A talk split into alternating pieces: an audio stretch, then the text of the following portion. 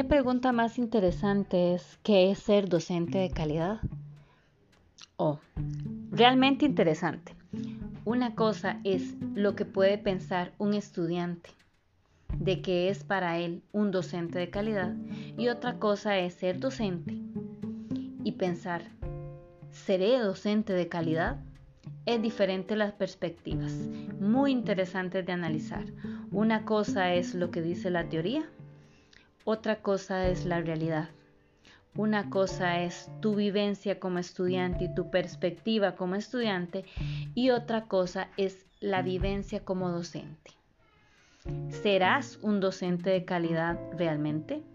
¿Cumplirás todos los requisitos? Te invito a seguir escuchando el mensaje que a continuación te doy.